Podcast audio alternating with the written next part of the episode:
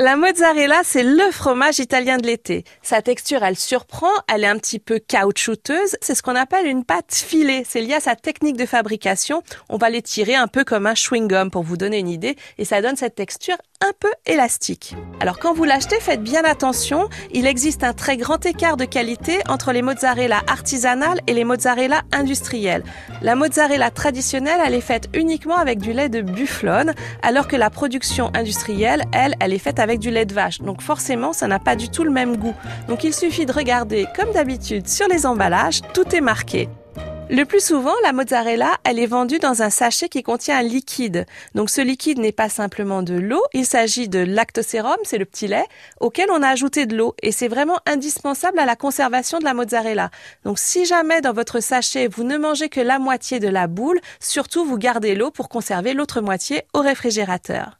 Côté goût, on peut dire de la mozzarella qu'elle a une saveur qui est douce, crémeuse, qui est très lactique. Hein. on sent vraiment le lait. Donc, ce qui est intéressant dans ce fromage, c'est qu'il convient aussi bien en préparation crue que cuite, froide ou chaude.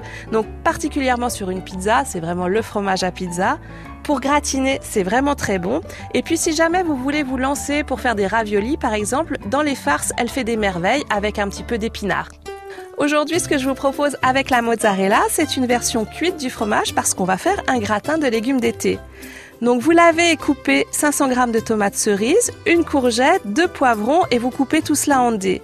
Vous mettez tous ces légumes dans un saladier, vous ajoutez 3 cuillères à soupe d'huile d'olive, une pincée de sel, une pincée de poivre, deux gousses d'ail épluchées et écrasées et une cuillère à café de thym frais. Vous mélangez tout ça, vous renversez dans un plat à gratin et vous enfournez dans un four préchauffé à 180 degrés pour 1h30 de cuisson. Les légumes, ils doivent bien compoter. Au bout d'une heure trente, vous ajoutez 250 g de mozzarella tranchée en rondelles et vous réenfournez pour 30 minutes de plus.